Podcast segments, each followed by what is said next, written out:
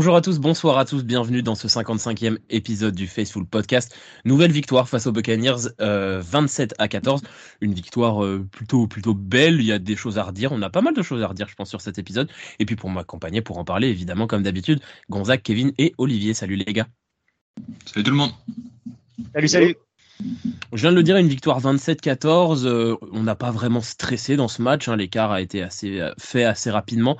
Il euh, y a pas mal de choses à redire, comme je l'ai dit. Olivier, t'as pensé quoi de ce match? Bah, Écoute, euh, j'étais assez satisfait de ce que j'ai vu. Euh, même si ça, ça a mis du temps à se, à se décanter, on va quand même pas dire qu'on les a les a concassés comme on a fait la semaine dernière avec les avec les Jags. J'ai trouvé que trouvé que ça ça joué très très très très bien offensivement par par séquence. Il y a des il y a des moments qui étaient absolument fantastiques il y a pas mal de choses à revoir parce que c'est pas parfait et on se plaint de matchs. Enfin, je me plains de matchs pas parfaits où tu gagnes quand même 27-14. Donc on est sur la bonne voie et qu'on continue comme ça. Kevin? Euh, ouais, la, semaine dernière, j'avais comme deux axes avec Brock Purdy d'un côté et la D-line de l'autre. Euh, je pense que les deux ont largement répondu présent avec un Brock Purdy euh, aérien, une évaluation parfaite, et puis la D-line qui a encore fait un travail incroyable. Alors, on, on, parle de, on va parler de la pression évidemment, mais encore une fois, leur jeu de course n'a pas existé. Rashad White qui ne fait que 30 yards. Travis Etienne, c'était exactement la même chose la semaine dernière. Donc on a vraiment une D-line ultra dominante dans, les deux secteurs, aussi bien contre la course, contre la passe. Et, dans ces, cas-là, il n'y a juste pas photo et il n'y a pas grand monde qui peut nous atteindre. Et les Buccaneers n'ont plus que constater les dégâts.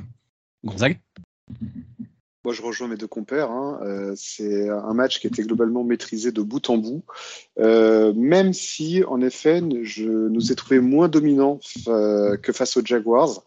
Euh, je pense que demain, tu fais jouer ces, Jaguars-là contre ces mêmes Buccaneers. Je pense que le match est très, très équilibré, voire peut-être à l'avantage des Jags. Voilà, donc je nous ai trouvé un poil en deçà de ce qu'on a fait face aux Jags, mais quand même en très bon niveau, globalement, avec quand même une chute typique Shanahan en, en, deuxième mi-temps, quand même, où on sentait qu'on était clairement moins inspiré et que on leur donnait une, une faible opportunité, mais opportunité quand même de pouvoir revenir dans le match. Oui, je suis d'accord globalement avec tout ce que vous avez dit. Euh, je suis d'accord avec ce qu'a dit Olivier sur, euh, sur le fait qu'on gagne 27-14 alors qu'on n'a pas l'impression d'avoir dominé. C'était un peu ça, c'est que ce match-là m'a rappelé un peu le match des Rams de début de saison où on est face à une équipe qu'on où on est largement meilleur et on fait pas l'écart. Mais en même temps, il n'y a jamais un moment où moi personnellement, je me suis dit qu'on allait se faire rattraper. J'ai jamais eu ce stress-là, donc on n'a pas, on les a pas écrasés, mais on n'a jamais vraiment été en danger dans ce match-là. Et c'est quand même plutôt positif, c'est que tu arrives dans des matchs où tu es un peu moins dominant que ce qu'on a été contre les Jaguars, à être quand même largement au-dessus d'un adversaire qui est plus faible. Un des points noirs quand même dans ce match-là, on parlera du positif quand même après, mais un des points noirs évidemment, je pense que vous l'avez déjà vu passer, c'est la blessure de Talanoa Ufanga qui s'est euh, rompu le ligament croisé antérieur. Saison terminée. On ne reverra plus Talanoa Ofanga sur les terrains cette saison. Euh, Kevin, ton, ton avis là-dessus? Bah, c'est forcément triste. On parle d'un jeune joueur qui, qui, était en pleine progression, qui était déjà All-Pro la saison dernière. Euh, cette année, il y a eu des hauts et des bas, mais ça reste un élément central de notre défense. Et puis, bah, c'est compliqué parce qu'il y avait déjà cette blessure pendant l'été. Euh, un début de blessure au genou que finalement on a décidé de pas l'opérer. On a dit ça va tenir, ça va pas tenir. Finalement ça tient pas et en milieu de saison on le perd. Euh, donc décision un peu contestable après coup finalement du staff là-dessus. Après, euh, j'ai envie de dire que dans les éléments centraux de notre, notre défense, c'est quasiment celui qui est peut-être le plus remplaçable. On aurait perdu un Fred Warner, un Nick Bossa, un, Young, un, gars comme ça, ça aurait peut-être été encore plus dur, dur à encaisser. Là, euh, on a vu Jair Brown qui a fait une super rentrée à sa place. J'ai envie de croire qu'on a, qu'on a la profondeur d'effectif pour, euh, pour continuer à garder un niveau à peu près semblable à ce qu'on avait. Olivier? Euh, ouais, je rejoins euh, quasiment Kevin sur tous les points. Bon, après, le coup de, du, du staff, c'est de dire après coup, pas facile. tu fais un test, tu tentes. le, il, se, il se serait pété à la, à la semaine 1 ou 2, je te dirais, bon, oui, ils ont déconné. Là, c'est la semaine 10 où il se fait mal, ou 11, je sais plus. donc, donc ça veut dire que ça veut dire que la saison était bien entamée. Après j'ai lu euh, ouais nous on n'a pas droit au bonheur bla bla bla bla bla sur les réseaux. Je veux dire euh, je, on n'est pas les Bengals, on n'a pas perdu notre quarterback, on n'est pas on n'est pas Baltimore, on n'a pas perdu notre notre Titan star. Je veux dire voilà il faut il faut il faut relativiser. C'est du football américain. Chaque année il y a des blessures, il y en aura chaque année. Alors, si vous voulez euh, vivre heureux parce que c'est les blessures vous rendent malheureux, regardez pas de football américain, les enfants. Regardez du patinage artistique, euh, de la danse pas acrobatique, et au moins il n'y aura pas de blessés. Très, hein très dangereux le patinage artistique. Hein. Très dangereux. Demande à Tony Harding, bon, c'est une autre époque. Euh, voilà, non, après pour, pour, pour, pour Ofanga, le problème, le problème numéro un, euh, c'est pour lui, en tant que joueur, c'est un peu comme Mosley l'année dernière, encore que lui, il n'est pas en fin de contrat, donc c'est moins gênant, je dirais. Et après, pour nous, ben, il va falloir trouver une solution. Euh, donc le petit Brown, il a fait une super rentrée. Il nous a coûté un touchdown, il nous a coûté 7 euh, points sur le, sur, sur, sur au, début, puis après, il a été monstrueux. Donc ça peut permettre à ce gamin de, de, de prendre sa place. Et, euh, et puis après, on verra bien comme, enfin, comme d'habitude, confiance au staff. Je vais pas aller plus loin, confiance au staff. Bon, je vais rejoindre exactement à nouveau ce que viennent de dire mes, deux compères. Je suis complètement d'accord avec tout ce qui a été dit, euh, notamment sur, sur l'entrée également derrière de Jair Brand.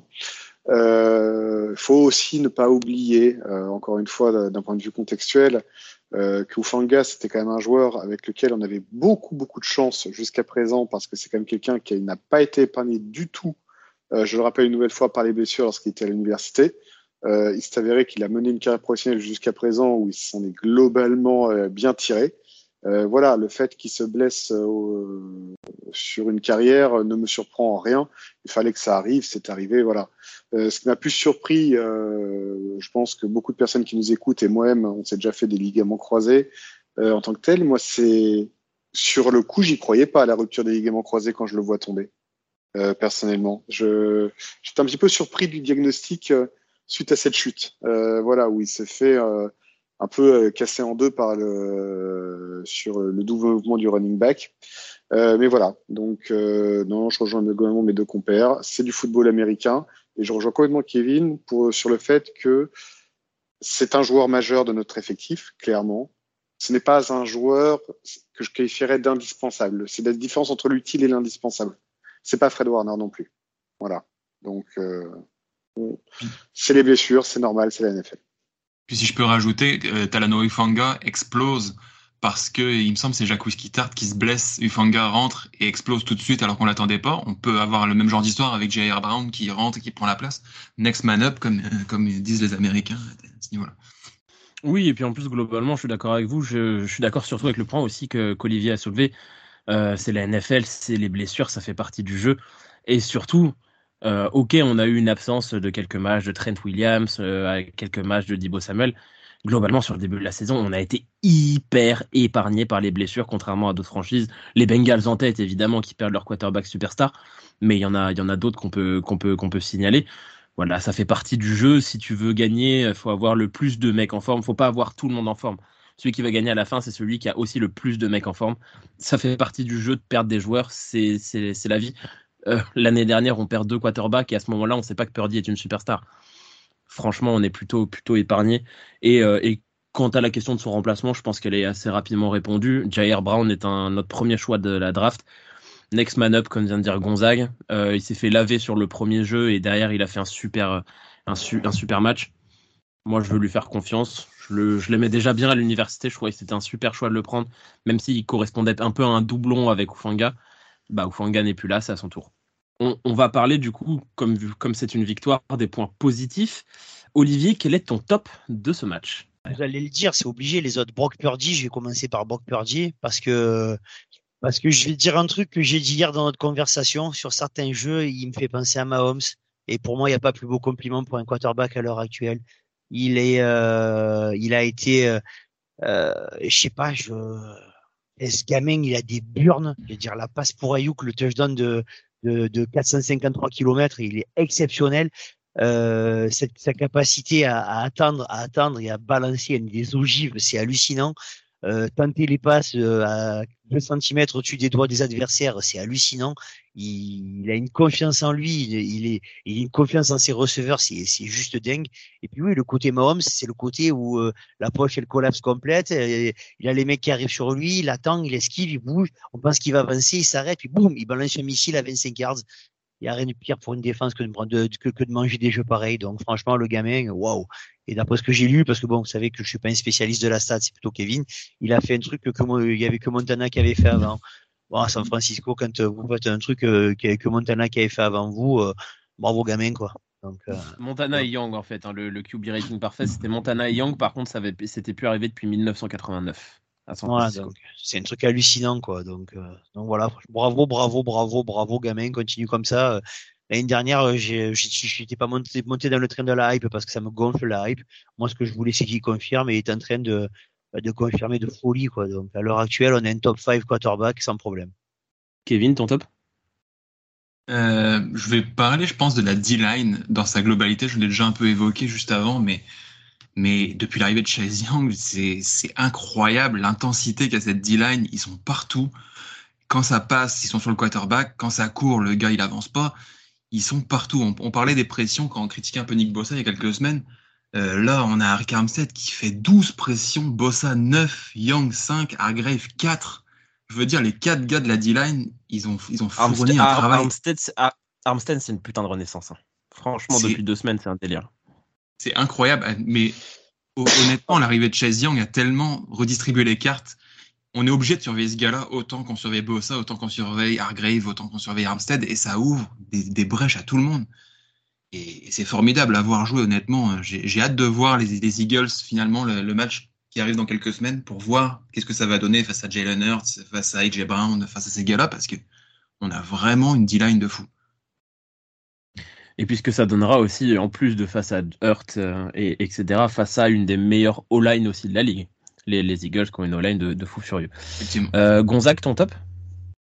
Euh, bah, J'avais peur dit aussi. Euh, on pourrait parler de celui qui réceptionne ses ballons, mais j'ai plutôt envie, de, comme Kevin, de rester côté défense. Et j'aimerais mettre en avant ce duo de linebackers de folie, Fred Warner et, et, Greenlow, qui, je crois, nous ont fait 18 stops à eux deux, 10 et 8, je crois. et en, en mode furie. Quoi.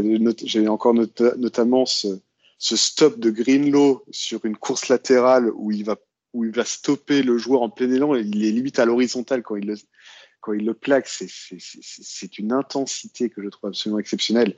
Et surtout Warner, cette vision du jeu, il est constamment bien placé, toujours bien placé. Pour tous ceux qui jouent au foot américain et qui évoluent notamment à ce poste, mais c'est un modèle du genre.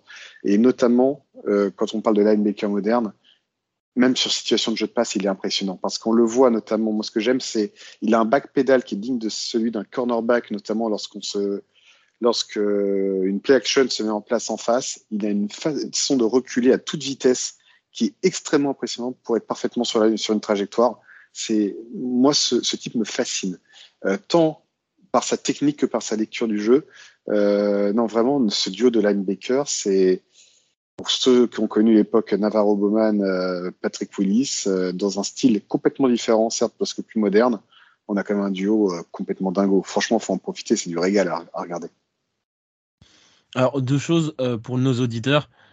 ne, ne descends pas leur performance. 12 et 8, pas 10 et 8, 12 et 8. Ah, pardon, 12 et 8.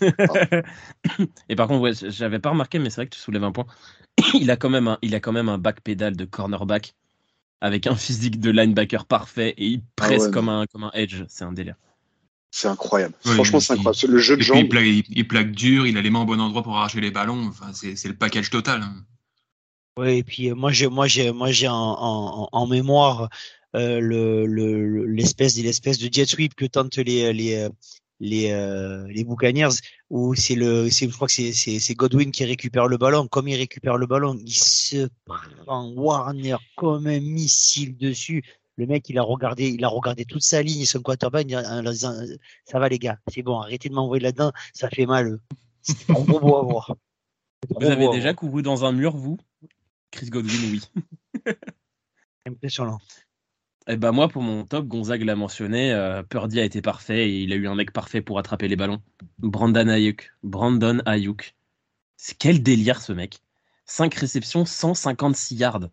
Évidemment, les stats, les stats, elles sont biaisées évidemment par cette grosse réception de 76 pour le touchdown, mais quand même, quand même. Et le mec fait que 5 réceptions, alors qu'on a l'impression qu'il était partout. Mais parce que toutes ces réceptions, elles sont ultra décisives. Il est absolument parfait depuis le début de la saison. Il n'a pas eu un match sans. Il est incroyable. il n'est pas assez mentionné dans les top receveurs de NFL et ce n'est plus normal. On se posait la question avant le début de la saison, est-ce que c'est un top 10 receveur NFL Maintenant, la question, c'est est-ce que c'est un top 5 Est-ce que c'est un top 3 receveur NFL Ce qu'il fait cette saison, c'est absolument délirant. Il est tout le temps seul. Et s'il est tout le temps seul, contre toutes les défenses, c'est pas parce que les défenses sont mauvaises. Au bout d'un moment, s'il est tout le temps seul, c'est que ses tracés sont parfaits, c'est qu'il a la bonne vitesse pour se rendre libre. Et quand il attrape le ballon, eh ben, il avance. Il avance encore plus. Brandon Ayuk, c'est.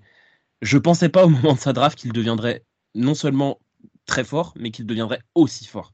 Là, on a un gars, bah franchement, euh, s'il n'est pas autant discuté en haut de la NFL, c'est qu'il n'a pas la personnalité ou le physique ou le charisme d'autres. Mais par contre, au bout d'un moment, quand il est sur le terrain, bah, il éclate tout le monde et il n'y a que ça qui compte.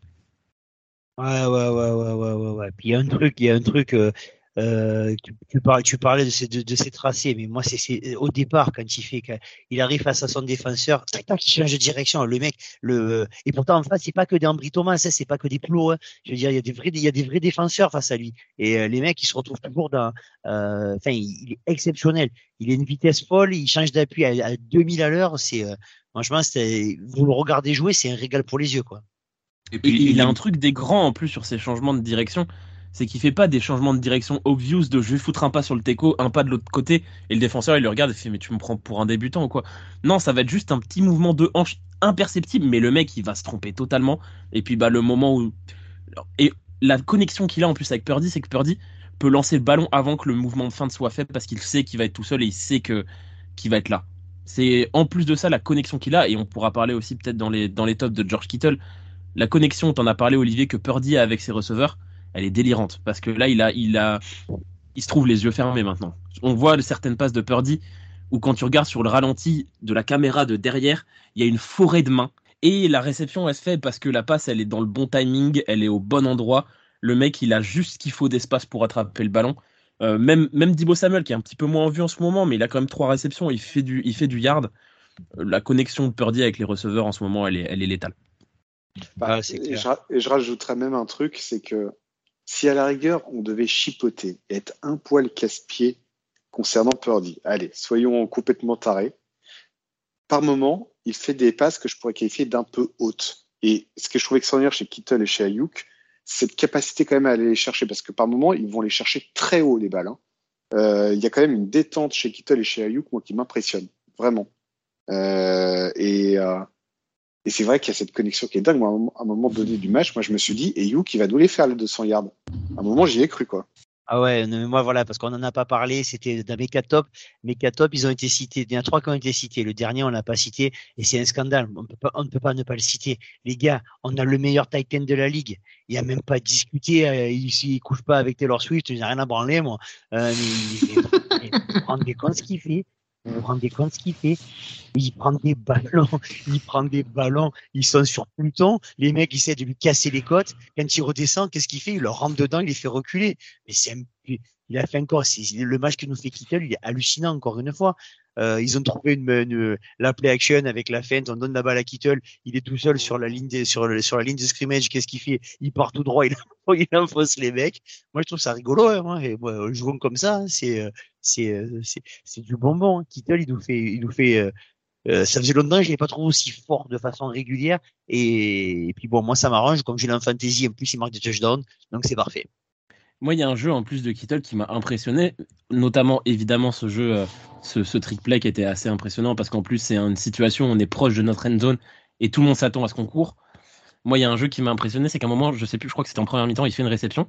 Il fait une réception pas contestée, mais par contre, t'as pas mal de mecs sur lui. Et tu te dis, bon, bah, c'est pas grave, il va prendre la réception. Et puis, on a pris le first down, c'est pas Non, non, il va toujours aller chercher sur un tout petit espace 3, 4 yards de plus, qui peuvent paraître insignifiants. Mais 3, 4 yards de plus dans un match, dans un drive, ça compte de fou. Et il va aller les chercher parce que les mecs, ils sont pas capables de le plaquer, en fait. Ils arrivent pas à le plaquer. Tant qu'ils sont pas 3, le mec, il est debout. Bah ouais, une deuxième et 8 de une deuxième et 3 avec lui, donc c'est sûr que ça change des choses. Est-ce que vous avez d'autres euh, d'autres points euh, que vous voulez discuter? En top, je crois qu'on a fait, on a fait un, bon tour. On aurait pu citer tout le monde quasiment, mais non, je pense qu'on a fait le tour. On va parler des flops. Euh, Gonzague, t'as l'air lancé. C'est quoi ton flop de ce match? J'ai un petit peu changé à la dernière minute, puisqu'au début, je voulais parler d'une partie pas toutes, mais d'une partie des équipes spéciales. Mais j'ai envie d'être polémique. J'ai envie d'être polémique euh, et d'avoir un flop qui va certainement faire grincer des dents euh, quelques personnes. Euh, Kevin m'a un petit peu spoilé tout à l'heure. Et il est vrai que si on résume à son début de saison et si on résume à son match face aux Buccaneers, la question de est-ce que Ufanga est une blessure majeure se pose en réalité. Parce que c'était mon, flop. C'était mon flop, donc c'est pas si polémique à mes yeux. je, je n'ai pas trouvé du tout Ufanga dingue sur ce match-là, mais alors vraiment pas. Euh, et clairement, si on accepte en effet ce premier big play qu'il encaisse, j'ai l'impression que J.R. Brown a été une plus-value sur ce match. Alors à voir évidemment dans la durée, mais euh, sur sa manière de défendre en red zone lorsque les Buccaneers poussaient, bah moi je suis désolé, euh, je n'ai pas l'absence d'Ufanga est passée comme une lettre à la poste pour moi. Euh, donc euh, voilà, je, sur le papier, la blessure d'Ufanga est une, est une très mauvaise nouvelle. Si on dépeint par rapport à ce seul et unique match et par rapport, à, mais en plus général, à un début de saison, bon bah, c'est une blessure. Voilà. Moi, j'ai pas, encore une fois, Ufanga, je l'ai encore une fois pas trouvé extraordinaire hier soir. Ouais, je suis d'accord avec toi. En plus, sur l'ensemble de la saison, c'est vrai qu'il a été assez défenseur. Ça reste un très bon défenseur et des tas d'équipes euh, le trouveraient comme leur top parce qu'ils ont une défense de merde. Aujourd'hui, dans une défense aussi forte que la nôtre, il a, il a loupé quelques matchs, je suis d'accord. Après, de là à, dire que c'est une blessure mineure, je sais pas, on verra l'apport de, de. Brown, mais, euh, mais moi je l'avais en flop aussi dans ce match-là. Et un des, un des plays au départ que j'avais en flop en regardant le match, c'est le moment où il se blesse, où je savais pas qu'il s'était blessé, où je me suis dit genre, non mais ça va, c'est quoi se faire péter les chevilles comme ça? Bon, au final, il s'est vraiment pété le genou sur l'action. Mais, euh, mais bon, ouais, je trouve qu'il a pas fait un, en, dehors de sa blessure, il a pas fait un bon match. Kevin, ton flop? Euh, Ça va être assez rapide parce qu'honnêtement, ça court pas les rues les flops dans ce match, mais euh, mais on en parle depuis tout, depuis tout qu'il est là. Cal Shanahan a tendance à perdre, à perdre le fil du jeu en deuxième mi-temps quand ça va trop bien. On l'a un peu évoqué. Et encore une fois, on le voit. Ça va coûter cher en playoff encore, ces, histoires-là. J'espère qu'il va finir par trouver la clé. Pour, on, on, dirait que le cerveau déconnecte un moment et il, il, perd la clé. Il, il perd le, le, le, mojo pour continuer à avancer. Que J'espère qu'il va corriger ça parce que ça nous a déjà coûté des matchs importants et j'ai peur que ça le refasse. Olivier? J'ai pas envie de lui crier dessus, mais putain, mais qu'est-ce qui me fatigue Ambry Thomas, il est nullissime. Il est nullissime. Ah oui, il rigole pas comme ça. Il a été nul. Il a été. il, fallait, il, fallait, revenir quand même euh, à la base quand même. Vite, me, me, me, il, y avait un, il y avait un truc il l'univers, il s'est passé un truc dans l'univers la semaine dernière qu'il fallait corriger. Non, parce que franchement, le premier touchdown, euh, il est sur, il est sur Mike Evans. Euh, sur un Mike Evans, il lui a mis 5. Le mec, il, il, défend dans le dos du, du, receveur. Il est con ou il le fait exprès il y a un moment en, en, en fin de match, tu as encore une action où tu as, un drive, il tente une quatrième et, et 14, et c'est pas du jeu. Baker Mayfield, il avise dans la direction de l'autre débile. Et bien entendu, qu'est-ce qu'il fait? Il est encore derrière là, il est derrière le receveur. Et il m'a gonflé encore une fois. Donc, euh, pour l'instant de sa nullité, euh, Ambry Thomas. Mais Olivier, si on peut te rassurer, Jason Verrett est de retour. Ah L'autre qui va être content. Mais oui, mais j'avais fait une hot take complètement folle en début de saison et là, euh, là l'histoire est en marche, quoi. L'histoire est en marche. Il va, il va mettre ce, va cet incapable de Henry Thomas dehors. Et Jason Verrett va le faire ce putain de six, pick six au Super Bowl, les gars. Franchement. Surtout qu'il serait dans la forme de sa vie. D'après beaucoup de monde, il serait soi-disant dans la forme de sa vie. Bon, je trouve ça quand même étonnant parce qu'il a été quand même. En fait, le truc, c'est que comme il, comme, comme il a pas joué depuis plus d'un an, ça fait plus d'un an qu'il s'est pas blessé, donc c'est la forme de sa vie. C'est ça, exactement. non, mais blague à part, par contre, euh, beaucoup de fans l'ont encore mentionné durant ce match et se posent la question de qu'est-ce qui se passe avec Isaiah Oliver parce que moi, je ne le vois pas dans la liste des blessés. Il y a un choix qui est fait de mettre le noir sur, en position nickel et de mettre Ambry Thomas sur les extérieurs. Et sur quelques jeux, ils ont d'ailleurs alterné, mais euh, de manière plus rare. Euh, mais c'est quoi le problème en fait avec Oliver? On lui reproche quoi en fait? Et, et c'est surtout un choix, oui, exactement, que je ne comprends pas, puisque Oliver a été plutôt bon en nickel. Et Deomodor le Noir, quand il est à l'extérieur, fait correctement le travail. Deomodor le Noir en nickel, je le trouve pas si pertinent que ça. Et Ambry Thomas à l'extérieur, c'est catastrophique. Je comprends pas le, en fait, je comprends pas le raisonnement derrière ce choix. Parce que Isaiah Oliver n'est pas une superstar, mais c'est notre meilleur nickel cornerback de l'effectif. Je comprends pas ce choix. je, me demande s'il n'y a pas un problème, Steve Wilkes, avec euh, Isaiah Oliver, parce que depuis le début de saison, même depuis cet été, il y a des rumeurs comme quoi Isaiah Oliver trouve pas sa place. Il a même, il y a même eu des rumeurs comme quoi il serait pas dans les 53 à un moment donné. Finalement, il, joue, il joue, il joue pas, il ressort, il rentre. Là, on le voit qui est un peu sur la touche alors que les cornerbacks sur place sont pas sont pas folichons. Je me demande si, si Steve Wilkes comprend le joueur Isaiah Oliver ou pas. C'est une bonne question. Je sais pas du tout. Faudra lui poser la question. Euh, moi, mon flop, bon, j'avais Ufonga du coup comme, euh, comme Gonzague. Euh, moi, ça va être sur l'utilisation d'un joueur, pas sur le joueur en lui-même qui fait une performance très correcte. C'est sur l'utilisation sur ce match de Christian McCaffrey que j'ai pas trop compris parce qu'il fait un super match. Sauf que le souci, et, Kevin en a parlé, c'est qu'il y a un moment donné où, quand Shannon a perdu le fil, il a fait beaucoup de courses au milieu. Et tu ne fais pas beaucoup de courses au milieu tout le temps avec McCaffrey. Elijah Mitchell fait un drive, il fait quatre super courses, il avance, et puis plus rien. On a toujours Jordan Mason sur le banc et, et on l'utilise pas. Si, tu, as envie, en tant que Cal Shannon, de faire des courses plein centre, bah fais-les avec un running back qui est né pour faire des courses plein centre. Fais le pas avec un running back qui est né pour éviter des gars parce qu'il court plus vite qu'eux. Fais le pas avec un running back qui a un historique de blessure aussi important que celui de Christian McCaffrey. Là où en plus tu le fais dans un moment du match où on a quasiment déjà gagné. Si c'était le moment où on devait gagner, le drive de la victoire, évidemment McCaffrey est sur tous les ballons. Mais là, c'est pas le drive de la victoire, c'est le drive pour faire avancer l'horloge, comme Gonzague aime bien qu'on fasse avancer l'horloge.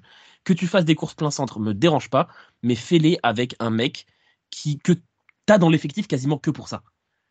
Tu peux avoir un Jordan Mason dans ton effectif quasiment que pour faire des courses plein centre en fin de match. Et moi, je serais OK avec ça. Et c'est pour ça que je dis que je comprends pas l'utilisation de McCaffrey parce que je n'ai pas compris pourquoi c'était lui qui faisait ses courses à ce moment-là. Voilà. Après, ça reste un flop assez limite. C'est pas non plus un mec qui a fait une performance dégueulasse. McCaffrey fait que, entre guillemets, 3,7 yards par course dans ce match-là, mais parce qu'il y a tout le tout de la deuxième mi-temps où on l'envoie euh, au casse-pipe dans des courses dans les dans les defensive tackles. C'est compliqué de performer comme ça quand c'est pas ton style. Je te, je te rejoins, c'est pas grave en soi, c'est pas un gros flop, mais le problème c'est qu'on va manger une blessure à la con avec Christian McCaffrey, où on va le perdre pour un, deux matchs, voire au pire pour la saison, alors qu'au final on aurait pu s'en passer et, faire courir des, des, gars qui sont faits pour ça. Tu as totalement raison là-dessus. Et Ledger Mitchell s'est pas blessé depuis quatre matchs. Bah profites-en, il est hyper fort quand il est sur le terrain, il est hyper fort. Ça serait un running back 1 dans la moitié des équipes de la ligue. Fais-le jouer. Dès qu'il a le ballon, il prend 6 yards. Bah vas-y, lance-le. En fait, si on résume ton flop, c'est en fait un peu Shannon au travers ses appels de jeu, puisque McCaffrey. Oui, voilà, c'est ça. C'est que c'était, c'était dans là où je voulais aller, c'est que c'est les appels de jeu de Shannon. Et plus que les appels de jeu, c'est les personnels qu'il met pendant ses appels de jeu. Mais là où je vais rejoindre, où je vais vous rejoindre tous les deux, euh, Kevin et toi, sur euh, Shannon, c'est que au-delà du fait qu'il perd le fil, moi je ne sais pas si les auditeurs et si vous-même vous êtes d'accord avec ça, c'est qu'en plus de ça, les jeux deviennent téléphonés. C'est-à-dire que ce qui est formidable chez Shannon, c'est sa créativité. Tu t'attends à un jeu quand tu vois l'alignement des joueurs et en fait tu as tout autre chose au moment où le jeu est en action. Là, dans ces cas de figure-là, tu sais qu'il y aura une course plein centre. C'est c'est écrit en fait. Il n'y a plus aucune créativité. C'est-à-dire, c'est ça qui est très étonnant quand il perd le cours du match comme ça, c'est que c'est c'est convenu en fait. Tu peux vraiment euh, euh, là, il y a deux trois actions où je me suis dit, putain, je suis coordinateur défensif, je sais que je peux que je peux blitzer et, aller, et envoyer mon strong safety euh, taper dans la box. Je sais très bien ce qu'il va appeler comme jeu. C'est ça qui, qui que je trouve très étonnant. Et encore que j'ai là où là où en première mi-temps, vas-y Olivier. Pardon. J'ai trouvé, j'ai trouvé quand même qu'il y avait de la, qu'il y avait de la progression. Rappelez-vous, euh, il y a des choses qu'on a, qu'on a vu hier qu'il n'aurait jamais tenté.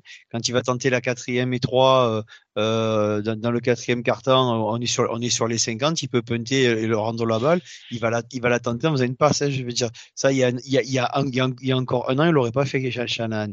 Donc, euh, euh, je, vous l'ai dit je, je le répète, il progresse à sa vitesse à lui à ce niveau-là. Hein, on va pas, faut pas trop lui en demander euh, trop vite. Vous savez qu'il est quand même assez hermétique au changement à ce niveau-là. Non, en fait, moi, c'est surtout pour rejoindre Gonzague, c'est que en première mi-temps, son cahier de jeu, il était hyper ouvert.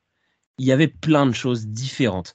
Il y avait des moments où tu te dis, vas-y, c'est Macafrey qui va courir, et puis en fait, tu as une fake, et il va lancer, et tu as des jeux un peu tu as des courses un peu cheloues des receveurs qui sont durs à lire pour un défenseur. Et en fait, je pense qu'il y a aussi une grosse frilosité chez, chez Shannon. C'est que dès que l'écart est fait, il ne veut plus prendre aucun risque. Et du coup, ça va être end off, course plein centre. End off, course plein centre. Troisième et huit, passe, passe sur Kittle. Et c'est, lu, en fait, parce que c'est pas des débutants, les coordinateurs défensifs. Notamment ceux des Buccaneers, qui sont quand même assez expérimentés dans une défense très, très expérimentée. Donc, ouais, je trouve qu'il y a eu un peu de frilosité. Moi, je voulais juste revenir sur un petit point hors 49ers avant qu'on passe à la suite. J'ai beaucoup aimé le cahier de jeu des Buccaneers que j'ai trouvé très diversifié et je m'attendais pas du tout à ça. Donc euh, bravo à eux. Ils ont pas ils ont pas grand chose pour eux dans leur attaque, mais au moins ils ont un cahier de jeu intéressant.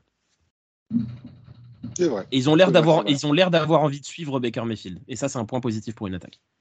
Ouais ouais ouais, j'ai trouvé je, l'ai trouvé je l'ai trouvé pas mal. Moi qui suis euh, ni J'aime bien vous, vous, euh, vous écouter, vous écouter, vous disputer sur lui. Comme moi, je suis ni pour ni contre, bien au contraire. Donc, euh, donc, j'ai trouvé, j'ai trouvé ça très intéressant le match qu'il a produit en face de nous. Et on, bat une équipe qui a un bon quarterback et une, belle équipe. Donc, euh, faut pas, faut, faut, il, il, il, faut pas minimiser notre victoire. Bon, on va passer à la suite à notre preview du match de jeudi contre les Seahawks.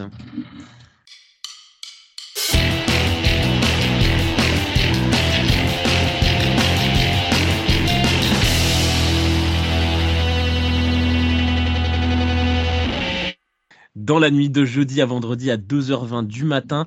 Euh, nos, nos 49ers se déplacent chez notre euh, ennemi juré pour le premier de deux affrontements, les Seahawks au Lumen Field de Seattle. Le Thursday Night Football, le Thanksgiving Thursday Night Football euh, contre, contre les Seahawks, une équipe de, Seattle qui, est, qui a un plutôt bon bilan quand même, un 6-4. ils sont derrière nous évidemment, mais quand même 6-4. Gonzague, qu'est-ce que tu attends de ce match contre Seattle? Euh, alors c'est difficile euh, à définir de, manière exacte. Moi, j'attends que la défense continue à performer. Euh, ça, c'est certain. Je pense qu'il faut vraiment qu'elle se mette dans, un certain rythme et que ces trois matchs sont, un petit peu de, l'histoire ancienne. Et je pense surtout du côté de l'attaque moi que, que j'ai des grosses attentes parce que Seattle c'est quand même une équipe qui s'est bien renforcée en défense je trouve ces derniers temps euh, avec euh, en point d'orgue Leonard Williams qui est arrivé tout récemment et ça va être une belle confrontation de notre attaque face à une belle défense donc euh, voilà c'est à l'attaque vraiment de montrer son un certain niveau de jeu je trouve Kevin? Euh, bah, déjà, avant, avant, toute chose, pour l'anecdote, la dernière fois qu'on a joué à Thanksgiving, c'était déjà face aux Seahawks. À l'époque, on affrontait un Richard Sherman qui nous avait littéralement humiliés. Donc euh, on espère qu'on va, on va vivre une meilleure expérience cette fois. Ah putain, ça euh, vient de là l'image où cet enfoiré il mange du poulet sur le logo des Niners. Exact, exactement. Ça vient de là. Vas-y, c'est bon, faut qu'on les, faut qu'on, les fracasse et qu'on mange du poulet sur leur logo. C'est de la dinde. Il, il, mangeait la, fameuse, la, fameuse, dinde de Thanksgiving euh, sur notre logo. Non mais il pourrait, il pourrait, il pourrait manger du pâté de foie. J'en ai rien à foutre. Je veux grâce sur leur logo. J'en ai rien à branler que ce qu'ils mangent. Après, on se demande pourquoi je déteste Richard Sherman, mais bon, c'est un autre sujet. Euh, donc, euh, qu'est-ce qu'on attend? Bah, Honnêtement, je ne la trouve pas si impressionnante que ça, cette équipe des Seahawks. Euh, alors, la défense, oui, il y a des noms. c'est pas mal, mais ça vient de perdre contre les Rams. Ça, ça, galère à battre à peu près tous les adversaires qu'ils ont battus. ils sont passés par des trous de souris plusieurs fois pour avoir le, le bilan qu'ils ont. Honnêtement, ils pourraient avoir deux, trois défaites de plus, ce serait pas un scandale. Moi, je trouve qu'on est largement supérieur dans tous les secteurs du jeu, sans exception. J'attends vraiment, euh, pas une démonstration, ce serait sévère, mais, mais une victoire tranquille, honnêtement. Olivier? Ouais. Je, je, honnêtement, j'ai pas regardé euh, à, quoi ça ressemble les Seahawks, cette année. Hein. Je, je, sais que je sais que ça c'est toujours le même principe. Ils ont Dick Metcalf, ils ont ils ont ils ont Lockett de l'autre côté. Euh, voilà. Euh, mais sinon, euh, j'ai vu jouer, ils avaient, ils avaient bon running back. Est-ce qu'il paraît il est blessé euh, C'est ça. Pour vous dire, comme je, je, je crois que c'est un Walker 4, Walker 5. J'ai pas suivi la série. Donc, non 3. Non 3. Ah ouais, c'est le 3. C'est le 3. D'accord. Voilà. Ça son fils dans 10 ans le 4. Certainement. Mais voilà, donc je ne, j'ai pas de, je connais pas cette équipe, elle me, ça m'intéresse pas de toute façon. Tout ce qui tout ce qui m'intéresse, c'est qu'on continue. Moi, je veux qu'on reste sur cette dynamique. La dynamique, elle est bonne. On met de la pression sur le quarterback adverse, on le fout, on, lui met le cul par terre. Euh, et puis voilà, c'est tout ce qui m'intéresse. Si on joue comme ça, on risque rien. On est meilleur, on est meilleur que 90% des, des équipes NFL euh, cette année encore donc il n'y a pas, pas d'ingrédient particulier. restons focus et euh, ouais, aller gagner à Seattle, ça peut être vraiment rigolo. Oui, et puis tu l'as dit, mettre le, cul du quarterback par terre. Euh, le quarterback qui sera peut-être Drew Lock, puisque Geno Smith est un petit peu blessé. Il est questionable à l'heure où on se parle pour le match de jeudi. Donc ce sera peut-être Drew Lock et qu'il faudra mettre le cul par terre. Quel que soit le quarterback, de toute façon, moi je suis d'accord avec vous ça doit pas être une discussion de battre Seattle. Moi, j'ai toujours cette vanne de on va perdre un match contre Seattle cette saison. Bah, j'ai regardé un petit peu ce que ça donnait contre les Rams. Oui, non, je pense pas que ça sera, je pense pas que ça sera finalement une défaite contre les Seahawks. Tu l'as, vous l'avez assez bien dit, ils ont gagné des matchs, pas mal de matchs par des trous de souris. Ils ont gagné que 3 points contre Washington, ils ont gagné que 4 points contre Cleveland, contre qui on a perdu certes. Ils ont gagné un match en prolongation, euh, ils ont galéré contre les Cardinals. C'est pas une équipe si impressionnante que ça, elle gagne elle gagne. Et ça, faut leur reconnaître quand même qu'elle gagne. Il n'y a que ça qui compte au final, à la fin. Mais, euh, mais non, globalement, elle me fait pas trop peur, cette équipe. Ils ont pas mal de très bons joueurs. Mais globalement, dans un, dans un ensemble, ça reste quand même très loin du niveau des Niners. Et ça doit pas être une discussion que de les battre jeudi. Gonzague, ton facteur X de ce match contre Seattle? Euh, je t'avoue que c'est un, petit peu en l'air parce que j'ai pas du tout euh, réfléchi. Euh, on, peut, on peut passer. Attends, hein, oui, non, je pense que je peux, je peux me lancer. je suis, je suis curieux de, de voir la confrontation euh, euh, Christian McCaffrey face au premier rideau des Seahawks que que je trouve pas dégueulasse. donc, je pense que ça va être intéressant de ce côté-là euh, McAfee va, va se confronter à un beau premier rideau et surtout extrêmement mobile, donc capable de le, de le contrer aussi bien dans l'axe que d'un point de vue latéral. Donc euh, voilà, c'est moi c'est un peu ce match dans le match que, que, que j'ai hâte de voir. Kevin? Euh, Je vais encore parler d'Adi-Line. Alors, pas directement pour la chasse au quarterback, mais plus parce que on va affronter DK Metcalf, Tyler Lockett, même Jackson Smith et Jigba, et notre secondary va avoir besoin de ce renfort-là, va avoir besoin qu'on laisse pas beaucoup de temps au quarterback pour lancer parce que on a vraiment un, gros gros corps de receveurs face à nous. Donc, euh, donc je pense que ça va être un, un, axe majeur de ce match. Olivier? Écoute, moi je vais revenir sur de l'autre côté, notre line je veux un step up de notre line, euh, surtout de, de Bufford. J'ai regardé ce que tu disais, Elliot. Euh, je me suis un peu focus sur lui. Euh, il est pas bon. À l'heure actuelle, il est pas bon. Il est pas bon du tout, du tout, du tout. Et euh, Purdy, faut pas qu'il, ok, il le fait bien, mais il faut qu'il le fasse le moins le moins souvent possible, d'être obligé de s'échapper de la poche euh, de façon, parce que c'est euh, c'est compliqué. S'il se fait, là, il se fait saquer trois fois. Bon après, le se faire saquer, c'est pas grave parce que et c'est c'est vu les sacs qu'il qu'il encaisse, c'est pas des sacs euh, dirty, euh, mais mais moins tout ton quarterback mieux c'est. Donc euh, le travail de la O-line et surtout le, tra le travail de, de, du côté du côté droit.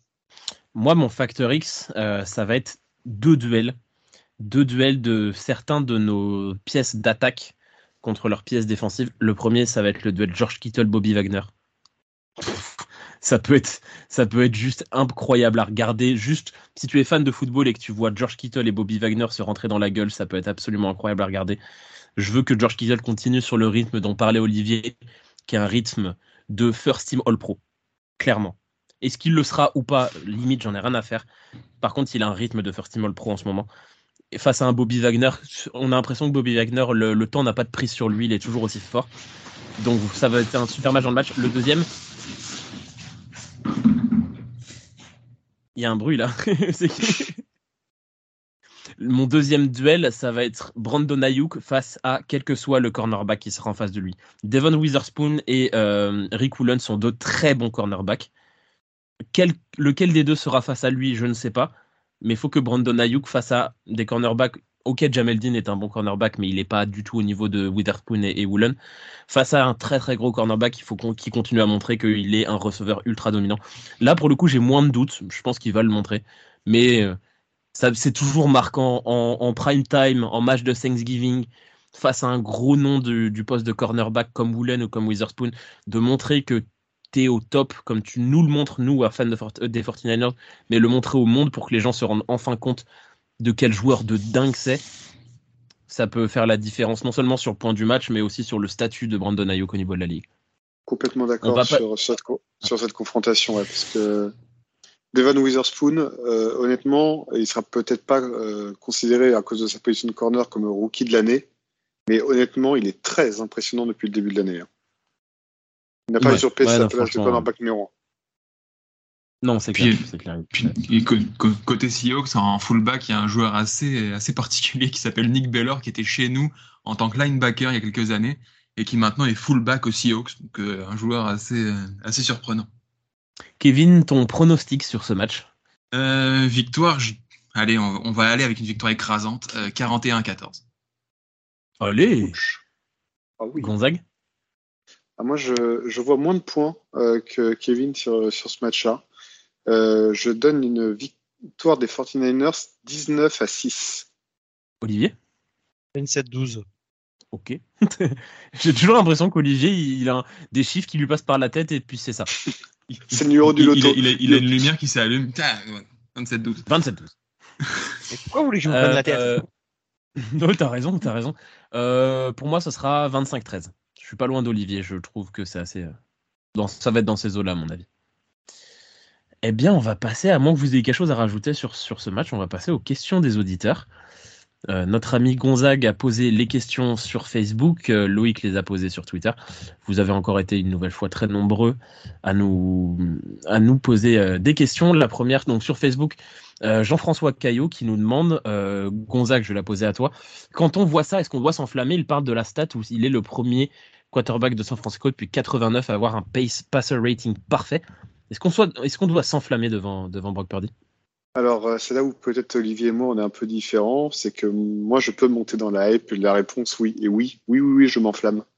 Je m'enflamme parce qu'en fait, euh, il ne m'a jamais, même dans les matchs qu'il a un peu plus raté que d'autres, il ne m'a jamais montré de signe d'une régression quelconque. Je ne pense, ce n'est pas du tout un quarterback comme on peut le voir pendant tant d'années en NFL, un peu euh, en sur-régime, où on sent qu'il est au-dessus de ses capacités pour un temps et qu'après il va se remettre alors euh, là, non.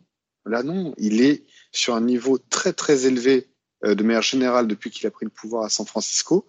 Les quelques matchs sans qu'il a eu, c'est très à la marge et c'est la plupart du temps des matchs sur lesquels on aurait dit que c'était un bon match de quarterback à une époque euh, moins valorisante que celle que nous vivons aujourd'hui. Donc oui, moi je monte la, complètement dans la hype et je vais même plus loin. C'est que là, on parle d'un joueur qui est encore en début de carrière, mais imaginons que sous euh, le régime Purdy, nous gagnions deux Super Bowl, par exemple. Je parle même pas de 3, 4, 5. Non, non, juste deux. Bah, est-ce qu'on va parler d'une ère Purdy, comme on a parlé d'une ère Montana, comme on a parlé d'une ère euh, Young, Steve Young? Je commence très sérieusement à m'interroger euh, par rapport à ça. Quel que soit, alors, juste pour te répondre vite fait sur ce point-là, quelle que, soit la franchise, quel que soit le quarterback, un quarterback pour moi qui gagne deux même y a des quarterbacks qui ont gagné zéro Super Bowl. Mais un quarterback qui gagne deux Super Bowl dans sa carrière, on parle d'une ère, oui. Même si Eli Manning est un quarterback moyen dans l'ensemble, il y a une ère Manning à New York. Il y a une ère Mahomes, même si sa carrière ne fait entre guillemets que débuter, il y a une ère Mahomes à Kansas City. Je pense qu'on est dans des trucs comme ça quand un mec gagne deux. Si, euh, si on gagne le Super Bowl contre les Chiefs et qu'on va en finale et que euh, quand on perd contre les Rams, qu'on va au Super Bowl et qu'on gagne, il y aurait eu une ère Garoppolo à San Francisco sans aucun doute, quel que soit le niveau de Garoppolo je pense. Alors, je, vais peut-être affiner, je vais peut-être affiner la chose. Moi, ce, que, ce qui m'impressionne chez, chez Purdy, c'est qu'au-delà du talent pur, il y a cette gagne, il y a cette envie. Parce que des quarterbacks bourrés de talent. la victoire. Il pue la victoire. exactement. Des quarterbacks qui sont bourrés de talent, mais qui n'en ont rien à secouer sur le terrain. Euh, on en a vu passer des milliers. Euh, Lamar Jackson. Ouais, mais moi, je, moi, j'ai, moi, je, le symbole absolu pour moi du quarterback de talent qui n'a qui en avait rien à foutre d'être sur le terrain, qui avait zéro esprit de gagne, c'est Jay Cutler. J'avais le même nom que toi en tête. J'avais le même nom que toi en tête. Jay Cutler, et c'était un talent monstre d'un mec qui était juste là pour s'amuser sur le terrain, il s'en foutait réellement de gagner ou de perdre. Euh, voilà. Et, Purdy, il a, il a cette, cette envie de gagne. Et n'en déplaise à Olivier, moi, ça me rappelle les Tom Brady, ça me rappelle les gens comme ça, quoi. Est-ce qu'il y avait plus de talent, de, de physique, de, de puissance chez Tom Brady face à d'autres? Non. Mais il avait, le mec, il avait la gagne. Il y avait plus d'arbitres. Il y avait plus non, mais c'est tout. Au-delà, au-delà, suivante. Question suivante. Question suivante. Olivier, au-delà de ça, non. Honnêtement, il y y a ce truc. Vous voyez ce que ce truc qu'on ne peut pas, qu'on a du mal en fait à expliquer, mais qui est visible de tous. Et c'est ça que je trouve euh, très intéressant chez lui. De juste revenir sur la question, faites-moi plaisir, arrêtons de parler d'enflammade Brock Purdy. Il n'y a plus d'enflammade. Le, le, le, gars, ça fait plus d'un an qu'il prouve. On s'enflamme pas quand on dit que Brock Purdy est, est incroyable et qui, qui, rentre dans le top 5 de la ligue. Il n'y a plus d'enflammade Brock Purdy. C'est un quarterback aujourd'hui qui est là, qui est présent à NFL, qui est pas là pour, euh, pour être une étoile filante il, prouve, il réussit tout ce qu'il fait, il a le package complet, les passes courtes, les passes longues, les multiples lectures, les, allonger le jeu, se déplacer. Il fait tout. Il n'y a, y a, plus d'enflammade. C'est Brock Purdy, c'est un des meilleurs quarterbacks de la ligue. Point. Et il rend les autres meilleurs. Et c'est vrai que moi, je me faisais un, petit parallèle là-dessus avant de passer à la question suivante. Quand je regardais euh, les, les, avis des gens sur CJ Stroud, qui est un quarterback qui fait un super début de carrière, il n'y a pas de doute là-dessus. Pour certains, CJ Stroud est déjà installé en NFL alors qu'il a moitié moins de matchs que Brock Purdy. Et Brock Purdy, on pose toujours la question de est-ce qu'il est au niveau ou pas? Oui. Oui, et on pose plus la question en fait. Maintenant, ça, maintenant c'est de savoir quand il ne fait plus. Bon, le match de, de ce week-end était un match hors du commun. Mais quand il fait pas un match. On, maintenant, on va parler de mauvais matchs quand il rate. On parle plus de bons matchs quand il est bon. On va parler de mauvais matchs quand il rate. la différence, c'est que CJ Stroud est, un choix du top 10 avec le statut qui va Exactement. avec. Pour tout le monde pense que c'est un septième tour encore. Et, tout le monde le voit en tant que tel. Richard Sherman disait cette semaine, si ça avait été un premier tour, aujourd'hui, on en parlerait comme un des visages de la NFL. Non, mais clairement, euh, clairement, tu refais la, tu refais la draft, euh, la draft 2021 aujourd'hui. Euh, Brock Purdy est sélectionné dans le top 3. Point.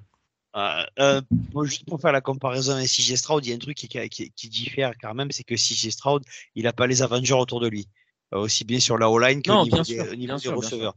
Et euh, mais mais là je suis d'accord, c'est que et puis c'est c'est un peu c'est pour ça que moi euh, j'étais l'année dernière je voulais pas je voulais pas monter en courant dans le dans le train parce que ça ça va tellement vite, ça va tellement vite dans le dans dans dans, dans ce nouveau monde. On, les, les, gens on les monte on les on les monte et on les descend aussi vite. Donc c'est pour ça que l'année dernière j'étais j'étais dans l'attente. Il a et Purdy a confirmé donc il y a y a, y a, plus comme comme dit Kevin il y a pas il a plus d'inflammade à avoir. C'est on a un super quarterback un mec a le niveau euh, qui, qui, prouve semaine après semaine. Moi à l'heure actuelle tu me demandes entre Purdy et Josh Allen. Josh Allen il reste où il est hein. voilà et, puis, il y a toujours ce biais tu parles ah. tu parlais du, du de, de l'argument des Avengers euh, putain, Emma Holmes, euh, mec, il avait Tyreek Hill et Travis Kelsey, faut arrêter de déconner, quoi. Euh, Bureau, le mec, il lance à T. Higgins et Jamar Chase, il a Joe Mixon pour porter les ballons. Brady, à la grande époque, il, lance, il, a lancé à Wes Welker, à Randy Moss, à Julian Edelman à Rob Gronkowski. faut arrêter non plus de dire que tous les mecs qui sont bons quarterbacks et qui vont gagner et qui vont loin dans une saison, bah c'est juste parce que le quarterback, évidemment, le quarterback, il aide. Mais quand tu, es, quand tu gagnes un Super Bowl, tu as toujours des Avengers autour de toi. Qu'ils soient. Là, on en a plusieurs, évidemment mais on dit les Avengers parce qu'il a McAfee et Kittle. D'accord mais on dit les Avengers, on dit Dayuk, et quand on parle que Dayuk, les gens ils le considèrent pas, mais par contre, quand il est dans le groupe, c'est un Avengers. faut savoir ce que vous voulez. Donc non, là, l'argument n'est plus valable pour moi. Et puis Jalen Hurts, personne dit qu'il est Avengers, alors qu'il a Goddard, et Jay Brown, Devonta Smith et, euh, et euh, Swift derrière. Donc, au final, c'est juste une façon de justifier que c'est un septième tour qui performe, alors que non, il est juste talentueux. Bah justement, tu fais la liaison avec un truc, moi, qui commence un petit peu aussi à me travailler. Alors là, c'est plus euh, les vieux cons comme Olivier et moi qui, allons parler, c'est que cette question des tours de draft a toujours existé, mais pas à un tel niveau. Shannon s'est d'ailleurs moins posé de questions que nous lorsqu'il a fallu choisir entre Purdy et, et Trellens. Mais moi, je viens quand même d'une époque où on avait sur des terrains un Kurt Warner non drafté, Tony Romo non drafté, Qu'est-ce que j'oublie d'autre également de, en bah, Tom Brady, hein, Jack Delhomme. Jack Delhomme. Voilà, Tom Brady, sixième. Tom sixième Brady, tour. Jack Delhomme, non, voilà, Jack Delhomme non drafté. Tom, voilà, au bout d'un moment, stop. Stop avec euh, le statut assuré des premiers tours de draft euh, au poste de quarterback. Je trouve que depuis euh, les drafts des, du début des années 2010, de l'époque des Sam Bradford, des trucs comme ça, je trouve que la draft au niveau du poste de QB a pris une ampleur complètement dingue au niveau des, des postes assurés. Non, non, non et non. Donc, ok, c'est un septième tour, ok, c'est Mister Irrelevant, c'est très drôle, on pourra en faire un film une fois sa carrière terminée, mais maintenant, on arrête d'évoquer ce septième tour pour Brady, pour Pardy. Ça commence à, euh, à, être too much. À une époque, on se posait pas tant de questions. Bon, on va passer à la question suivante parce que rappelons que c'était une question à la base.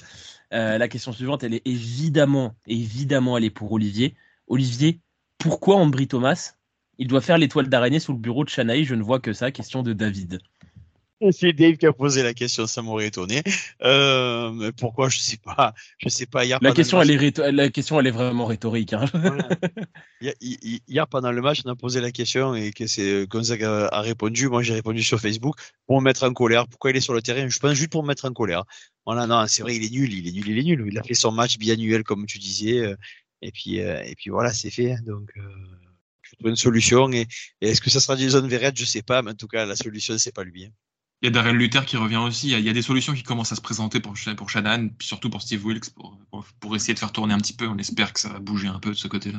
On, on, sait que c'est John Lynch, notamment, qui tient Ambry Thomas en très haute estime. Euh, on le voit souvent intervenir, euh, notamment, on l'a vu encore durant l'intersaison. Euh, c'est John Lynch, à titre perso, tient Ambry Thomas en trop haute estime, selon moi. Euh, après, David Shannon, même si c'est le décideur final, on le connaît un peu moins. Mais voilà, il y a quand même ce sujet. Ligne, j'ai quand même parlé trois, quatre fois d'Ambry Thomas sans qu'on lui ait jamais posé la question. Euh, c'est presque étonnant. Après, ça se trouve, Ambry Thomas est un pur bon gars, ça on le sait pas, et il est très bon pour le vestiaire. Mais du coup, tu fais comme, comme, euh, comme quand il y avait euh, Dante Johnson. Tu, le fous au practice squad et après tu le prends dans le tas si tu veux. Si tu fais un animateur, tu fais comme Deschamps avec Adil Rami. tu, tu, le prends pour animer le vestiaire et puis tu le laisses sur le banc. Euh, Kevin, une question de Vincent. Un point sur la défense que j'ai trouvé. Je n'ai trouvé que Mayfield, je n'ai pas trouvé que Mayfield était très en danger par rapport à Purdy. Sa o nous a mis en difficulté. le deuxième touchdown de Tampa est à la limite d'une balade de santé. Je pense qu'on est tous plutôt pas trop d'accord avec ça euh, dans, le podcast. Il y a eu une petite période en, à première mi-temps où j'ai trouvé que Mayfield avait de temps en temps un peu de temps. Euh, mais, mais c'était vraiment passager pendant le match et, dans la globalité, la D-line a quand même nettement dominé et a mis tellement de pression. Je pense qu'on est à plus de 20 pressions mis à Baker Mayfield sur le match. C'est, on, on, est dans les meilleures des meilleures performances défensives en termes de pression de toute la NFL depuis le début de la saison. Donc, donc euh, non, je pense que je pense qu'on n'a pas vu la même chose. Ouais, et puis désolé Vincent, euh, on a peut-être eu un drive sans. En tout cas, si tu l'interprètes comme tel, y a, on n'a aucun souci avec ça. Euh, la réalité de la chose également, comme on l'avait déjà dit sur Matt Stafford lorsqu'on avait joué les Rams, c'est que l'équipe en face a aussi le droit de sortir des, bons matchs. Et chose assez incroyable, vous pouvez noter euh, cette date dans les annales. Oui, Baker Mayfield a sorti un très gros match et euh, il est normal que de temps à autre, il mette en danger même la meilleure défense de la NFL. Euh, oui, on a eu une très bonne attaque en face de nous qu'on a réussi à annihiler parce qu'on a une défense stratosphérique, mais on a eu une très bonne attaque. Il n'y a rien d'anormal qui nous sorte un drive où ils nous mettent un petit peu en difficulté. Moi, personnellement, ça me choque pas. Hein le quai de jeu des Buccaneers était superbe en attaque. Nouvelle question, un grand classique des questions de Johan Lassous. Une question du coup où chacun va donner son avis. Euh, avec la perte de Ufanga et les nombreuses blessures vues récemment en NFL, si vous aviez chacun le pouvoir de protéger un seul joueur de notre effectif, en gros, il sera en pleine forme pour tous les matchs à venir, lequel vous choisissez, pourquoi? Et si vous voulez ouvrir le débat, vous pouvez prendre encore un joueur en attaque et en défense, car j'anticipe le double choix de Gonzague. Euh, Johan, du coup, qui on, le sent à écouter beaucoup les épisodes, donc déjà on, le remercie. Du coup, on va prendre un joueur en attaque et en défense. Par contre, Gonzague, un joueur en attaque et en défense, pas deux en attaque. Bah Gonzague, commençons par, commençons par toi du coup. Et le pire, c'est que j'étais prêt à jouer le jeu en ne citant qu'un seul joueur. Tu vois comme quoi t'es mauvaise langue. Donc euh, ah, merci de m'en donner un deuxième gratuit. Merci de m'en donner un gratuit. Euh, pour te répondre, moi, je, même si j'adore les joueurs de ligne, j'adore tout, tout ça on connaît tous l'importance d'un quarterback euh, en NFL. Et je pense que même si McCaffrey est stratosphérique et qu'on a quand même un Elijah Mitchell qui est en forme et on a un Jordan Mason derrière, on a des receveurs de très grande qualité, mais non, non. Purdy, c'est pour moi, une blessure de Purdy serait catastrophique. Euh, J'ai rien contre Sam Darnold, hein, mais euh, pour moi, il y aurait clairement un, downgrade qui pourrait nous enlever euh, carrément de la course au Super Bowl. En tout cas, moi, c'est ce que je pense. Et en défense, euh, même si j'adore Nick Bossa et que j'étais le premier à le défendre, pour moi, euh, Fred Warner est trop important, même si derrière nos linebackers remplaçants euh, ont également montré de très belles choses depuis le début de la saison. Fred Warner, pour moi, est trop important. Donc voilà nos deux joueurs, mais je mets quand même Brock Purdy en c'est pour moi c'est le plus important de, de cette équipe. Kevin. bah, évidemment, je suis d'accord avec Gonzague sur sur Brock Purdy, mais je vais plutôt partir sur George Kittle en ce qui me concerne, parce que pour trois raisons il y a la, partie bloc. Il, apporte quelque chose d'énorme en termes de, bloc. Euh, à la réception aussi, évidemment. Et puis pour sa bonne humeur, pour son énergie, pour tout ce qu'il apporte en tant qu'être humain, euh, ça me paraît être le, pion essentiel de cette attaque. Mais tu racontes n'importe quoi, on a Ross Dwelly derrière. Mais oui, putain, qui Mais qu'est-ce que tu racontes? T'es malade, tu prends des médocs. Le problème, alors là où je vais rejoindre Kevin, pardon, c'est que si c'est Kittle se blesse, on va se retrouver avec Charlie Warner et Ross Dwelly pour bloquer derrière. On va se retrouver comme des cons. Euh, et, en, défense, Kevin? Et en défense, bah, on est obligé de citer Fred Warner. J'adore Chase Young, j'adore Nick Bossa, mais Fred Warner, c'est Fred Warner. Olivier? Donc, ça va être très rapide. En, en, attaque, ça va être euh, Trent Williams, parce qu'il est irremplaçable. Il est irremplaçable. Et, euh, et en défense, ça va être euh, Fred Warner, parce qu'il est irremplaçable. Bah moi, alors je vais avoir les mêmes joueurs que Gonzague, hein, Brock Purdy en attaque euh, et Fred Warner en défense. Euh, Fred Warner, le quadruplé, on est tous d'accord là-dessus. Euh, Brock Purdy parce que oui, il y a quand même l'importance du poste de quarterback. Donc je vais rejoindre Gonzague là-dessus. En défense, Fred Warner, euh, j'adore, oui, je, suis comme vous, j'adore Bossa, Mais en fait, on perd Fred Warner, Greenlow tout seul. J'aime bien Oren j'aime bien D. Winters, le rookie mais le gap il est beaucoup trop important. Là où on perd Bossa, bah on a quand même Young d'un côté et on va avoir du Jackson Ferrell de l'autre. C'est pas le même niveau, mais le gap, l'écart entre le niveau est moins important. L'écart de niveau entre Purdy et Darnold est moins important que l'écart de niveau entre Kittle et Warner ou entre Trent Williams et Jalen Moore. Par contre, là, l'importance du poste a la grande différence. Euh, sur les questions de Twitter, alors on a eu pas mal de questions, la grande majorité on y a quand même répondu. On a question de José qui revient sur une stat euh, mise par David Lombardi. Brock Purdy a le plus haut passeur rating de l'histoire sur deux matchs de suite. Euh, contre deux bonnes défenses. Bah alors, ça reste des stats NFL euh, où on peut leur faire dire tout ce qu'on veut. C'est quand même impressionnant comme, comme stat, Kevin. Ouais, bah, Brock Purdy, ça revient à ce qu'on disait tout à l'heure, comme quoi il n'y a plus d'enflammade et qu'il est, il, est établi maintenant. Il, il, prend trop de records par rapport à des joueurs historiques pour que ce soit juste une coïncidence. Et ça, prend trop d'ampleur. Donc euh, oui, c'est impressionnant de le voir euh, prendre ces stats-là, comme, comme les stats où il est le premier depuis Joe Montana et Steve Young. Ouais, mais en tout cas, on vous remercie pour, pour toutes les questions que vous avez posées. Il y en avait plein. C'est toujours très agréable d'avoir vos, vos, questions. On va passer au jeu. Un petit jeu pour terminer l'émission. Euh, on va partir sur exactement le même principe que le jeu de la semaine dernière euh, qu'avait présenté, qu'avait présenté Kevin. là, on va partir du coup j'avais entendu quand on avait parlé du jeu au début, quand Kevin présentait, une petite remarque d'Olivier derrière qui disait Oh, toujours l'attaque. Non, c'était Gonzague. Ah, c'était Gonzague, pardon. Eh ben, je vous ai, je t'ai entendu, Gonzague. On va parler de la défense. Euh, l'ordre aujourd'hui, ça va être en 1, Kevin, en 2, Olivier, en 3, Gonzague. Vous allez me, devoir me citer, messieurs, tous les joueurs, saison 2022 et 2023, hein, comme pour les touchdowns de la semaine dernière, saison 2022 et 2023, qui ont fait au moins un sac, pré-saison compris. 0,5 ça compte. 0,5 ça compte, ils étaient dans, le, dans un sac. Euh, et bah c'est parti. Et du coup, donc c'est Kevin qui commence. Bah, Nick Bossa? Attends, laisse-moi revérifier. oui. Évidemment, Nick Bossa. Il y en a juste 23, quelque chose comme ça. Armstead. Armstead, bien sûr. Arik Armstead. Gonzague. Jevan Kinlo. Oui, Javon Kinlo. Alors attention, Javon Kinlo, juste en pré-saison en 2022, c'est tout. Tout à fait. Ah, je te regarde, tu triches. Hein tu triches. Non, en fait, non, j'avais un match de pré-saison et j'avais pensé qu'il avait, dans mes mémoires, qu'il avait fait un sac face aux Jags. Et en fait, non. Mais j'étais presque convaincu. J'ai envie de m'amuser déjà. je vais tenter Jimmy Ward. C'est non Déjà une faute pour Kevin. Oh non, j'étais non. sûr euh... Fred Warner. Oui, Fred Warner, évidemment. Drake Jackson. Oui, Drake Jackson, bien sûr. Ufanga. Évidemment, Fanga. Javon Hargrave. Oui. Les Young. Chase Young, bien sûr. Kevin Ferrell. Oui, Cléline Ferrell, évidemment aussi. Pour l'instant, là, on, on élimine les gros, là. Greenlow. Oui. Ça y est à moi Kevin Givens. toi. Kevin Givens, bien sûr. Kerry Hyder. Oui, Kerry Hyder. Vous êtes bon, hein Vous êtes bon. hein Il y a que Kevin qui a voulu faire le, le fifou, là, un petit peu, qui a eu une erreur, mais... Ouais. Commence à être un peu plus compliqué là. Euh. Je recherche les... Les, les, les deux qui nous ont quittés euh, cet été. euh, Que je ne retrouve plus. Ah mince. C'est embêtant.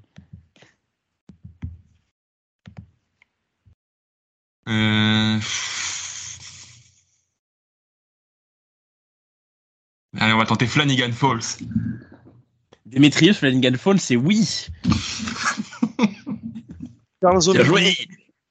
Charles Omenihu, évidemment. C'est ça que je cherchais. Ça va, Kevin? Oren Burks. Oui, Oren Burks, bien sûr. Euh,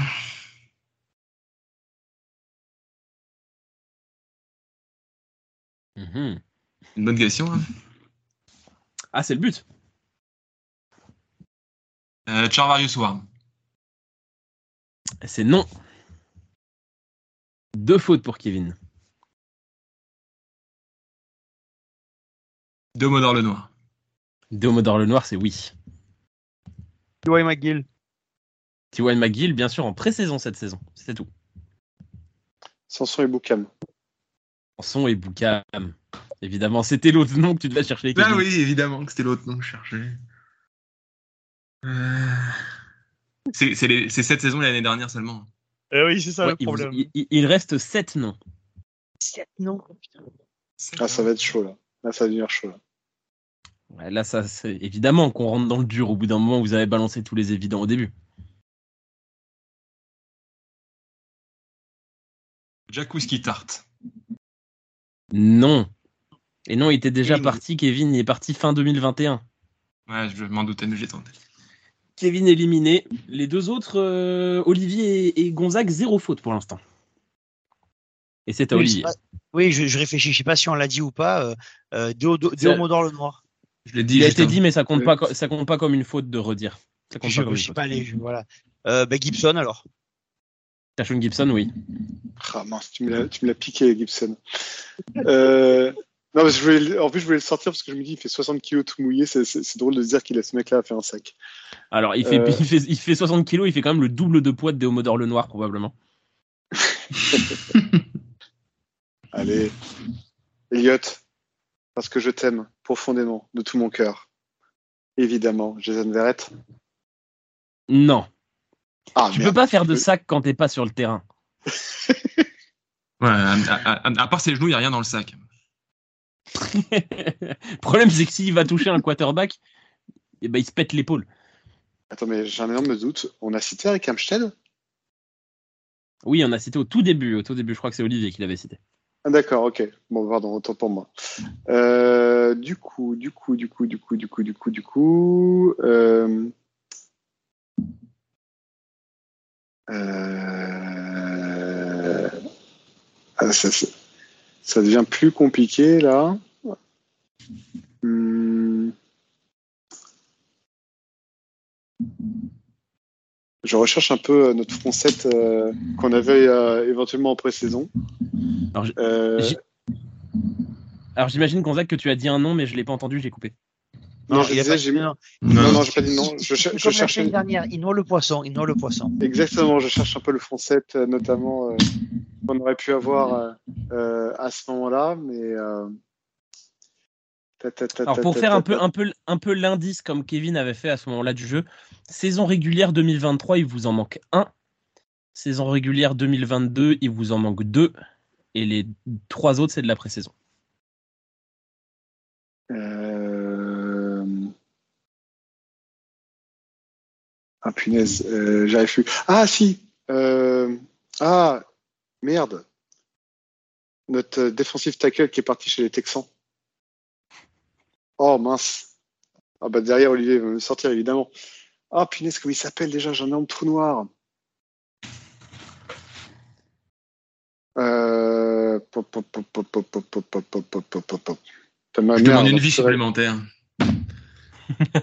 L'appel à un ami. L'appel à un ami. Non, et ça va durer deux heures, son histoire, là. Non, allez, allez, allez, pour, pour pas faire euh, euh, durer nos auditeurs, je laisse Kevin répondre à ma place, mais du coup, ça me vaut, euh, ça me vaut une faute supplémentaire. Ah, il veut, il veut juste ça pour que, ça, que- pour que Olivier l'ait pas derrière. C'est moche. Non, non, je veux juste ça parce que en fait, les auditeurs en ont marre d'attendre. Vas- Vas-y, Kevin, pour j'aurais tenté pour le plaisir Aziz Al-Shahir. Non, Ah Aziz c'est Al-Shahir, même- c'est non. C'est- même pas lui auquel je pense. Bon, bah, du coup, ça me fait une autre faute. Et j'ai pas retrouvé le nom entre temps de défensif tackle qui est parti chez les Texans. Mais c'est Elliot qui me le dira derrière. Euh... C'est ta dernière vie, hein, euh, Gonzague. Ouais, je sais, je sais que c'est ma dernière vie. Je sais que c'est ma dernière vie. Et ben, tu sais quoi? Je vais partir sur le- un sac de l'espace, mais euh, Wisnowski, notre punter. Et comment tu veux qu'il saque s'il n'est pas aligné en défense?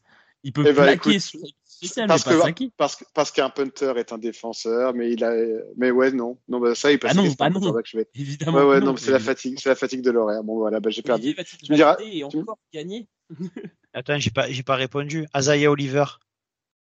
Non. Comment ça, non? Bah non. Comment ça Ouais, il a non? pas saqué. Bah non. Non, il Non, il, Ouais, il- il a raison. non, non, il a, il a plaqué des running backs derrière la ligne de scrimmage, mais il a pas de sac. Putain, Le mec, il confond sac et plaquage, quoi. C'est l'horaire, quoi. Mais par contre, Olivier a encore plein de vie, donc tu peux y aller. Hein. Putain, comment il s'appelait Je cherche cette, je suis, je suis- cette année, je cherche, ça m'énerve. Je pensais que c'était Azaya Oliver qu'on a, on a quand même fait, on a quand même fait le tour. Tu dis qu'il en reste un de cette année en saison régulière? Oui. Olivier for the win. Olivier qui nous fait une Gonzague. Jimmy Ward. C'était- Ouais, mon pari du début. Est-ce que tu peux me redire, pardon, mon casque s'est déconnecté. Il avait dit. Jimmy Ward, mais c'est ce que j'ai tenté au tout début. Ah, Jimmy Ward, ça a déjà été tenté, c'est pas une faute.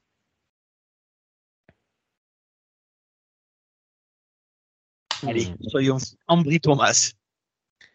Non, bah non, bah non. Imagine s'il avait gagné sur Ambry Thomas. Il te reste une vie, ça- il te reste une vie, Olivier, pour la victoire. reste une vie. On va, on va pas finir sur un match nul quand même.